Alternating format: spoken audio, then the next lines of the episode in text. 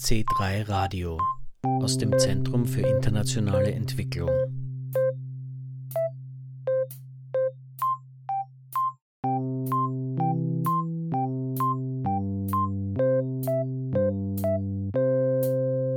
Alljährlich wird am 20. Juni der Weltflüchtlingstag begangen. Zu diesem Anlass hat von 20. bis 21. Juni 2022 die von der ÖFSE mitorganisierte World Refugee Day Conference in Wien stattgefunden, unter dem Titel The War in Ukraine and Human Displacement. In der heutigen Ausgabe von C3 Radio berichten wir darüber. Es begrüßt Sie Jürgen Planck. Der Hintergrund zur World Refugee Day Conference im C3. Am 24. Februar 2022 marschierte die Russische Föderation in die Ukraine ein. Sie eskalierte damit einen gewalttätigen Konflikt, der im Jahr 2014 begonnen hat. Teil 1 der Konferenz befasste sich mit den Themen Vertreibung aus der Ukraine, den Reaktionen in Europa auf die Massenflucht und möglichen globalen Folgen des Krieges. Mit diesen Aspekten haben sich Wissenschaftlerinnen und Mitglieder von NGOs in drei Panels auseinandergesetzt. Insbesondere wurde auf die Situation der Geflüchteten in Österreich, Deutschland, Polen und Rumänien eingegangen. Der zweite Teil der Konferenz hat am 21. Juni eine Keynote der Historikerin und Germanistin Irina Scherbakowa präsentiert im Rahmen der Konferenz The War in Ukraine and Human Displacement hat sich eines der drei Panels mit der folgenden Thematik befasst: Herausforderungen der Massenfluchtbewegungen für Österreich. Experte dazu ist Lukas Garleitner-Gerz von der Asylkoordination er sagt einleitend über die Situation für Flüchtlinge in Österreich. 2015 war ein Höchststand von, An von Anträgen auf internationalen Schutz in Österreich. Wir reden von damals ca. 88.000, 90.000 Anträge auf internationalen Schutz. 2016 war auch noch hoch. Wir haben aber dann 2018, 2019, 2020 Rekord-Minusjahre gehabt. Das bedeutet, dass es ungefähr 15.000 Anträge pro Jahr, was sehr, sehr wenig war. Das muss man im Kontext sehen, weil Politik in Österreich, ähm, glaube ich, auch sehr stark darauf hingearbeitet hat, nach 2015, Schlagwort 2015 darf sich nicht wiederholen, die Anträge auf internationalen Schutz möglichst zu minimieren. Wir hatten hier unterschiedliche Strategien, wie zum Beispiel eben eine Diskussion über sogenannte Pull-Faktoren, die ja wissenschaftlich durchaus, glaube ich, sehr umstritten sind aber man hat gesagt, man will hier Anreize möglichst vermeiden und hat hier vor allem nicht nur im Fremden- und Asylrecht, sondern vor allem auch im Grundversorgungssystem, ich sage mal so, Hürden eingezogen, die es nicht so einfach gemacht hat, hier problemlos zur Grundversorgung zu kommen, beziehungsweise Voraussetzungen hinaufgeschraubt, Anwesenheitspflichten und vor allem den Vollzug im Grundversorgungssystem derart gestaltet, dass sehr viel in Richtung organisierte Quartiere gegangen ist. Was ist. Warum ist das wichtig? Das ist deswegen wichtig, weil ich komme dazu später in der jetzigen Situation, wir relativ unvorbereitet sind auf diese Situation, mit der wir jetzt konfrontiert sind.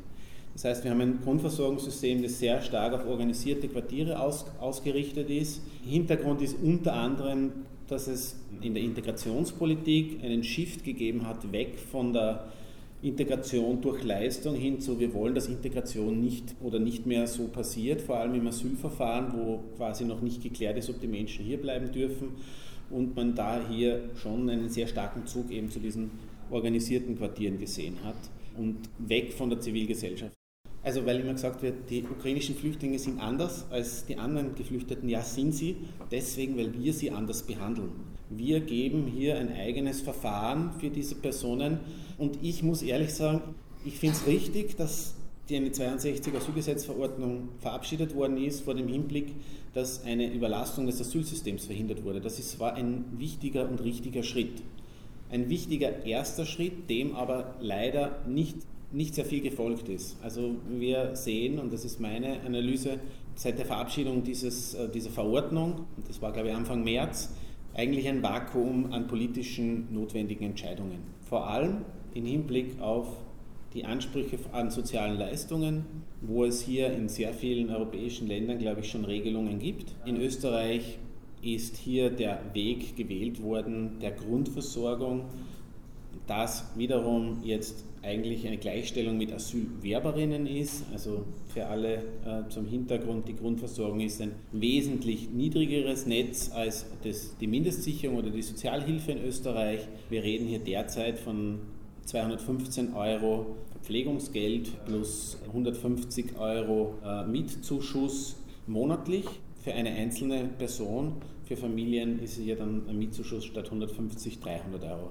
Aktuell konstatiert Garleitner Gerz massive Probleme in der Versorgung der Flüchtlinge aus der Ukraine und wie 2015 ein starkes Engagement der Zivilgesellschaft. Aber unter der Oberfläche grummelt es gewaltig, weil, und das ist meine Kritik, das ich transparent da, es wird viel zu wenig gemacht, um diese Menschen in den privaten Unterkünften zu halten. So, es gibt keine ausreichende Unterstützung, weder auf finanzieller Ebene noch auf Beratungsebene für private Quartiergeberinnen und Quartiergeber. Bei uns laufen die Telefone heiß den ganzen Tag, weil uns irgendwelche Leute anrufen, die in den ersten Hilf Hilfsbereitschaft die Leute untergebracht haben, wo sich aber nach einer Zeit Fragen stellen. Wie bekommen wir eine Unterstützung? Eine Familie aus dem Weinviertel, die zwei Familien untergebracht hat, oder zwei Frauen mit, mit je zwei Kindern, da sind die Männer gefallen im Krieg. Und die Kinder geht es total schlecht und uns rufen die an, wo kriegen wir eine Psychotherapie für die Kinder her? Ich sage, wir springen ein, wir versuchen zu vermitteln, aber irgendwann reicht es. Irgendwann muss der Staat hier einspringen und Strukturen hochfahren. Und wir sehen hier ein sehr zögerliches staatliches Handeln. Wir warten, also wie gesagt, der Vertriebenenstatus, den gibt es seit Anfang oder seit Anfang März. Die Leute bekommen diese Karte, das funktioniert mit, es hat am Anfang sehr große Probleme gegeben mit der Sozialversicherungsnummer. Das wurde, glaube ich, mittlerweile bereinigt, dass somit äh, jetzt die Leute Sozialversicherungsnummern haben. Wir haben aber das Problem mit der Grundversorgung. Und das ist das, was ich gesagt habe. Das war auf organisierte Unterkünfte ausgerichtet und jetzt haben wir sehr viel privat untergebrachte Menschen. Für die Grundversorgung in Österreich ist notwendige Hilfs- und Schutzbedürftigkeit nachzuweisen. Und die Hilfsbedürftigkeit, das ist zum Beispiel was, wo, man, wo ich nach wie vor, wenn mich Betroffene fragen, keine Antwort geben kann, wie etwas beurteilt wird. Und zwar deswegen, weil wir haben ein föderales System, wir haben neun verschiedene Bundesländer mit neun verschiedenen Systemen, mit neun verschiedenen Beurteilungen der Hilfsbedürftigkeit, die nicht transparent offengelegt werden. Es gibt zwar Informationszettel für die Betroffenen, die sie am Anfang unterschreiben müssen, aber jetzt nehme ich willkürlich ein Thema heraus, weil es ja auch immer wieder in den Medien ist, Thema Auto. Normalerweise, sogar Leitner Gerz, darf man kein Auto besitzen, wenn man Grundversorgung bezieht. Zu dem mag man stehen, wie man will. Die Frage ist aber jetzt, gut, wie gehen wir mit den Ukrainerinnen und Ukrainern um, die sehr viel auch mit dem Auto gekommen sind, müssen die zuerst die Autos verkaufen oder nicht? Es hat bis Anfang Juni keine Entscheidung dazu gegeben, wie damit umgegangen wird. Und uns wurde immer nur gesagt, das wird nicht so streng gemacht. Ja? So österreichischer Weg, das, da schauen wir nicht so genau hin, das passt schon, das ist aber meines Erachtens unzulässig. Und zwar deswegen, und deswegen beharre ich von mir sogar, soll die äh, Regelung lauten, die Leute die dürfen kein Auto haben. Aber ich kenne dieses Land in diesem Politikbereich seit 15 Jahren. Und ich weiß, dass mit zwei Jahren kommt irgendein niederösterreichischer Landesrat daher und sagt Sozialbetrug, weil die Leute haben ein Auto gehabt und haben bei uns Geld abkassiert.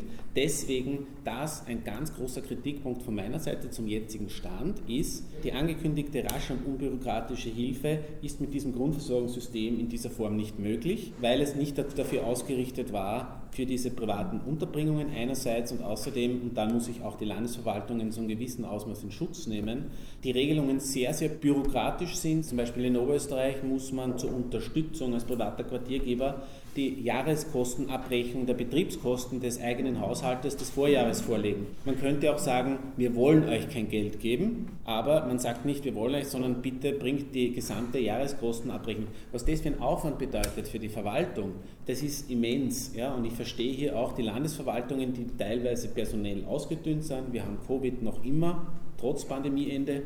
Und ähm, hier ist es, also die Landesverwaltungen sind da wirklich vor einer massiven Aufgabe gestellt, weil sie mit einem Gesetz konfrontiert sind, das so sehr schwer exekutierbar ist. Wir haben an die 80, 90 Prozent Frauen und Kinder in dieser Flüchtlingsgruppe. Und das bedeutet natürlich auch äh, spezielle Bedürfnisse. Ja, also gerade für das Kindeswohl wäre es hier zum Beispiel schon wichtig, dass die mehr Geld zur Verfügung haben, beziehungsweise dass auch den Personen äh, ermöglicht wird, den, den, den Berufseinstieg leichter zu machen. Hier sehen wir bis dato eigentlich keine Ergebnisse im Bereich Kinderbetreuung.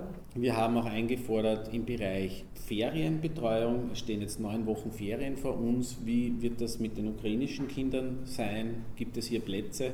Ich habe selber zwei Kinder. Ah, also ich sehe, wie schwierig es ist, Kinderbetreuungsplätze in Österreich zu bekommen. Ich möchte nicht wissen, wie das für diese Gruppe ist. Das ist ein ganz großes Thema. Weiteres ganz großes Thema ist Schulstart. Wie schaut es aus, mit welchen Zahlen werden geplant, mit welchen Zahlen planen die Bildungsdirektionen in den Bundesländern? Ich habe da jetzt ein Treffen angeregt, wird nächste Woche wahrscheinlich stattfinden vom Flüchtlingskoordinator, der von der Bundesregierung eingesetzt wurde, zum Stand der Vorbereitungen in den Bundesländern zum Schulstart im Herbst.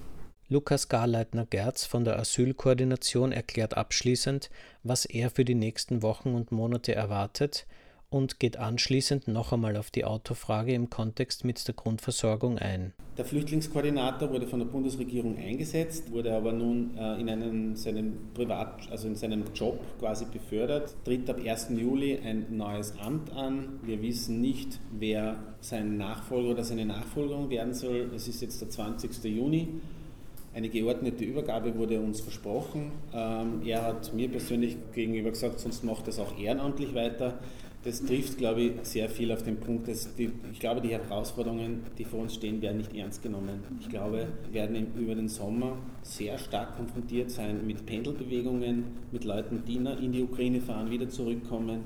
Wir wissen jetzt noch nicht, wie es dann ausschauen wird, wie viele Leute dann, das hängt natürlich auch vom Kriegsverlauf ab, wie viele Leute, wie viele Leute Herbst kommen. Ich nehme in der Verwaltung in Österreich wahr, dass das Problem nicht ernst genug genommen wird. Also ich sehe tatsächlich eine Überforderung, sowohl auf personeller Ebene, es wurde viel zu spät reagiert, um Personal einzustellen, zum Beispiel auch eben bezüglich der Vorkehrungen bezüglich Herbst wurde uns immer wieder signalisiert, die Ukrainerinnen wären anders weil die wollen nach Hause zurückkehren. Und ich denke, dass das das falsche Mindset ist. Ich wünsche es jeden Menschen aus der Ukraine so rasch wie möglich dorthin zurück. Ich glaube, wir alle wünschen ihnen dorthin zurückkehren zu können, aber ich kann doch nicht mit auf diesem, auf diesem Mindset die Planungen aufbauen. Und warum ist es dieses Mindset? Ich habe zuerst das Auto bei der Grundversorgung angesprochen. Die Klärung, die jetzt bei der Grundversorgung erfolgt ist, bei den Ukrainerinnen und Ukrainern, ist, dass äh, das Auto, Besitz eines Autos bei Ukrainerinnen und Ukrainern kein Problem ist beim Bezug der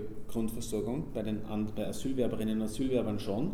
Die offizielle Argumentation ist, warum das bei den Ukrainerinnen und Ukrainern anders gehandhabt wird, ist, und das ist ein Zitat, weil sie es für die Rückkehr brauchen.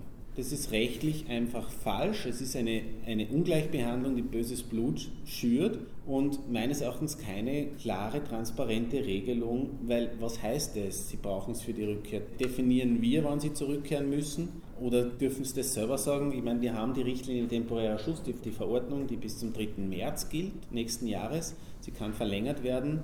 Und was wir hier sehr stark fordern, ist auch die Einsetzung einer Arbeitsgruppe bezüglich des Übergangs oder des möglichen Übergangs für Ukrainerinnen und Ukrainer, wenn sie denn danach wechseln wollen oder können, unter welchen Voraussetzungen wird es einen anderen Aufenthaltstitel geben. Diese Gedanken müssen wir uns jetzt machen und nicht in einem Jahr, weil wir müssen den Leuten eine Perspektive geben.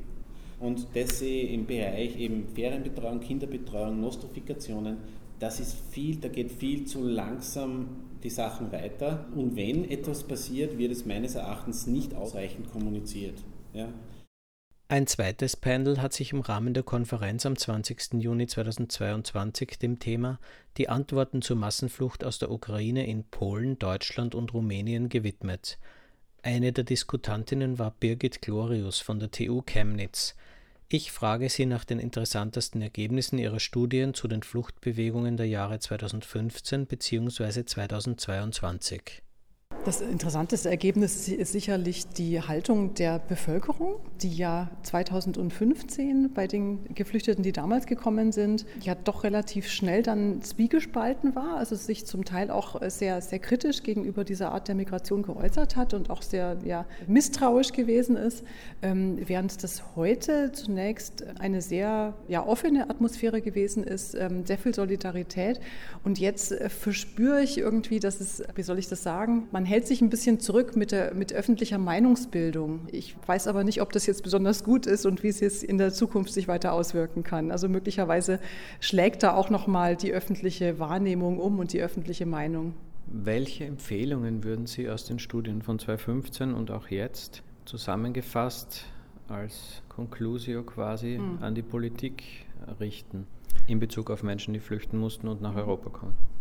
Wir können speziell die Situation in Deutschland anschauen, aber vieles davon lässt sich wirklich auch auf Europa übertragen. Und ähm, der wesentlichste und größte Unterschied äh, aus der Perspektive der Betroffenen ist ja wirklich, ähm, dass die 2022er ukrainischen Geflüchteten sich selbst äh, das Land und den Ort aussuchen können, an dem sie eben ins Exil gehen wollen, während Menschen, die auch heute noch ankommen, eben äh, im Asylsystem, ähm, sich das nicht aussuchen können. Wir sehen aus etlichen Studien, dass die Integrationschancen und auch die Erfolge der Integration wesentlich besser sind, wenn man sich den Ort selbst aussuchen kann. Resultierend daraus würde ich mir wünschen, dass wir Politikansätze entwickeln, die diese freie Wohnortwahl, die Ziellandwahl bzw. die Berücksichtigung von ähm, Integrationsfaktoren bei der Weiterverteilung auch für andere Asylsuchende berücksichtigt werden können. Sehen Sie diesbezüglich innerhalb der EU Handlungsbedarf oder was hat sich da getan seit 2015? Sind ja doch immerhin sieben Jahre vergangen. Da hätte man doch vielleicht auch ein Framework entwickeln können, das da geschickt umgeht mit solchen Herausforderungen. Ja, also wenn wir mal ehrlich sind, hat sich ja eigentlich da ganz wenig getan in den letzten sieben Jahren. Irgendwie ist dieses Thema aus dem Fokus geraten, sicherlich auch durch die Corona-Pandemie. Offensichtlich sind wir alle nur begabt dafür, eine Krise auf einmal äh, zu berücksichtigen und nicht mehrere gleichzeitig oder auch mal dran zu bleiben an dem Thema. Es gab ja diverse äh, Debatten eben während 2015, 16, 17, die Asylsysteme zu reformieren innerhalb ähm, Europas, also das gemeinsame europäische Asylsystem. Was sich de facto getan hat, ist eigentlich nur die Verstärkung Verstärkung der Grenzsicherung nach außen, also Verstärkung von Frontex, die Beibehaltung der Flüchtlingslager auf den griechischen Inseln ähm, und der Versuch mit Drittstaaten Partnerschaftsabkommen äh, abzuschließen, um sich den Zuzug aus, aus Drittländern nach Europa vom Leibe zu halten. Das ist eigentlich das Einzige, was in der Richtung passiert ist. Am 21. Juni hat die Historikerin und Germanistin Irina Scherbakowa ihre Keynote in Wien präsentiert zum Thema Der große Exodus über Unklammer Freiheit in Putins Russland. Scherbakowa ist Mitbegründerin der kürzlich verbotenen NGO Memorial. Ihr Vortrag hat in Kooperation mit Reset, dem Research Center for the History of Transformations, stattgefunden. Scherbakowa, die bereits mit dem österreichischen Ehrenkreuz für Wissenschaft und Kunst ausgezeichnet worden ist, fragt in ihrer Keynote einleitend, ob der Krieg in der Ukraine vorhersehbar war. Schon Putins Aussage 2005, dass der Zerfall der Sowjetunion die größte geopolitische Katastrophe des 20. Jahrhunderts war, und das hat er mehrmals danach wiederholt, oder etwas später, als er in seiner Münchner Rede 2007 Westen und NATO eindeutig warnten. Und es wurde immer offensichtlicher, denn 2007 kam der zwar kurzer, aber zweifellos ein Krieg gegen Georgien, wo Südossetien der Vorwand war. Äh, übrigens glich damals die, die damalige antigeorgische Propaganda sehr den späteren ukrainischen an. Hätte man nicht schon 2014 nach der Annektierung von den Krim und den Kriegshandlungen in der Ostukraine, wo man dann schon ganz offen die russischen Truppen einführte, die mit den russischen Waffen kämpften und man den holländischen Boeing mit Passagieren abschoss, nicht zum Ergebnis kommen sollte, dass es nur der Anfang ist für spätere massive Aggression gegen die ganze Ukraine? Scherbakowa führt über eine Umdeutung der Geschichte durch Putin in Bezug auf den Zweiten Weltkrieg und Stalin aus. Missbrauch der Geschichte. Warum spürten wir, und ich meine jetzt wir mit Menschen in Memorien und um uns herum, das in mancher Sicht früher als viele andere, weil es sich durch die Vektoren der historischen Politik manifestiert hat, die sich schon am Anfang der Putinszeit zu bilden begann. Das war die immer deutlich werdende nationalpatriotische Doktrin. Und der Kern dieser Doktrin bildete der Siegesmythos. Es waren nur Elemente darin, übrigens aus der Brezhnev-Zeit, die sich in den Ritualen und monumentaler Propaganda äußerten. Es war jetzt viel mehr ein äußerst aggressiver Bild des Krieges, das nichts mit der schrecklichen Tragödie und dem unermesslichen Preis dieses Sieges zu tun hatte. Dieser giftige Mythos der auf einem nationalen Stolz basieren sollte und Ressentiments, hat Stalin wieder auf den historischen Podest gestellt, der nicht mehr als grausamer Alleinherrscher und Organisator von Massenterror erscheinen sollte, wie das in der Perestroika deutlich wurde, sondern als Sieger im Krieg. Erweiterer Progress und vor allem als das überzeugendste Symbol des starken autoritären Staates. Je weiter, desto mehr steigerte sich diese Geschichte. Aus dem Kriegsbild sollte alles entfernt werden, was diesem glorreichen Mythos nicht passte. In der ersten Linie Hitler-Stalin-Pakt. Es wurde gesetzlich verboten, an der Verminderung des Beitrags des sowjetischen Volkes zum Sieg öffentlich zu zweifeln und stalinistische Diktatur mit Hitler-Regime zu vergleichen. Der Tag des Sieges, der 9. Mai, wurde immer mehr zur Manifestation des militärischen Geistes. Immer mehr habe sich Putin zum Alleinherrscher Russlands aufgeschwungen. Putin ist Russland und ohne Putin kann kein Russland. Also dieser Slogan wurde erstmal von Volodin, unser Duma-Vorsitzender, in die Luft sozusagen ausgebreitet und seit der Zeit ständig wiederholt. Putins politische Doktrin konzentriere sich auf die Größe der Sowjetunion in der Vergangenheit, die wiederhergestellt werden sollte. Die dominierende ethnische Gruppe, die Russen, wird dadurch zum Zivilisationszentrum einer besonderen russischen Welt dargestellt, die sich weit über die eigentlichen russischen Grenzen hinaus erstreckt. Es basiert sich auf einem besonderen genetischen Code und einer spezifischen religiösen und kulturellen Tradition, die eindeutig der Überlegenheit gegenüber den meisten anderen zugeschrieben wird. Im heutigen Russland kann jeder, der irgendetwas zum Ausland sagt, per Gesetz zum ausländischen Agenten erklärt und verfolgt werden, ähnlich wie unter Stalin. Das Gesetz über sogenannte ausländische Agenten wurde von Anfang an als ein Instrument für die Repressalien gegen unabhängige zivilgesellschaftliche Organisationen geschaffen und immer mehr verschärft, verschärft und auf einzelne Personen ausgedehnt. Die Erzählung lautet weiter. Agenten werden vom weiblichen Westen eingeschlossen, der uns umkreist, also muss Russland sich in eine Festung verwandeln. Die ohnehin aggressive Stimmung gegen Kritikerinnen habe sich in den letzten Jahren noch verstärkt, so Scherbakowa, und Putins Russland sei längst als autoritärer Staat mit faschistischen Tendenzen zu sehen. Raschismus, sagt Scherbakowa. Solche Regime, die vermeintliche interne Gegnerinnen ausschalten, würden nach außen oft Kriegshandlungen setzen. Das zeige die Geschichte.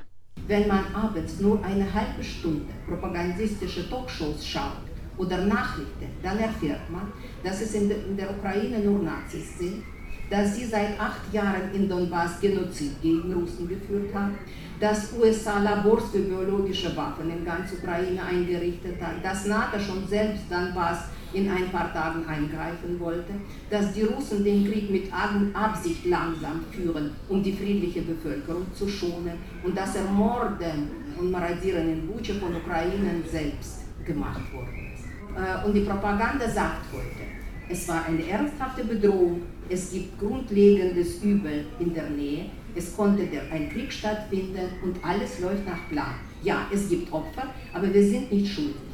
Und wer hat Russland in den ersten Kriegswochen verlassen? Und das waren nicht nur Vertreter der Opposition, unabhängigen Medien, Kulturschaffende. Das waren auch viele junge Menschen, die keine Zukunft mehr in dieser Kriegssituation unter Putin sahen. Die Prognosen der Politologen laufen im Grunde darauf hinaus, dass es keine Prognosen gemacht werden können, weil alle Entscheidungen von einem extrem engen Personenkreis getroffen werden. So eng, dass im Vergleich dazu sogar Brezhnevs Politbüro als Kollegialorgan erscheint, das auch noch die Spuren der getroffenen Entscheidungen hinterlassen hat in Form von stenografischen Berichten der Sitzungen. Heute ist es kaum zu erwarten, dass wir Spuren und Beweise für solche Entscheidungen jemals zu Gesicht bekommen werden. Abschließend sagt Scherbakowa. Putin ist eine Krise der Weltordnung. Er ist der Mann, der eine große Anzahl globaler Eliten verdorben und gekauft hat. Und das führt die Welt zu einer groß, größeren Katastrophe, die nicht nur Russland oder die Ukraine, sondern auch die, die, andere, die ganze Welt bedroht. Die militärische Katastrophe über die Ukraine, wenn Putin nicht gestoppt wird, gehe ich davon aus, dass es nach einiger Zeit eine Eskalation geben wird und es kann zum Schluss kommen, dass NATO ihn daran hindert, Ergebnisse zu erzielen einen Krieg mit ihnen zu beginnen.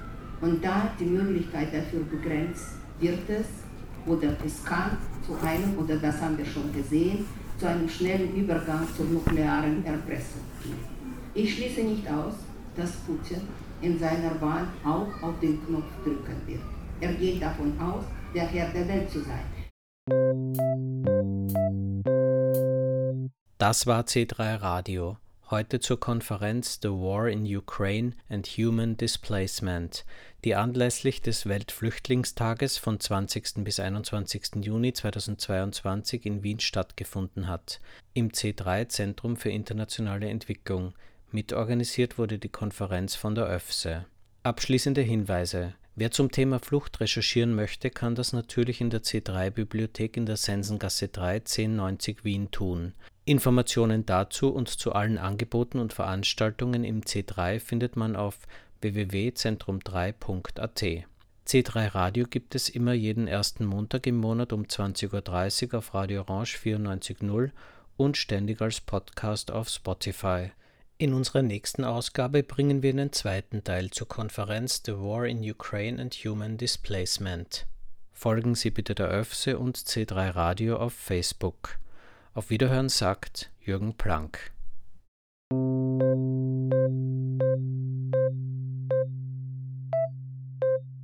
C3 Radio aus dem Zentrum für internationale Entwicklung.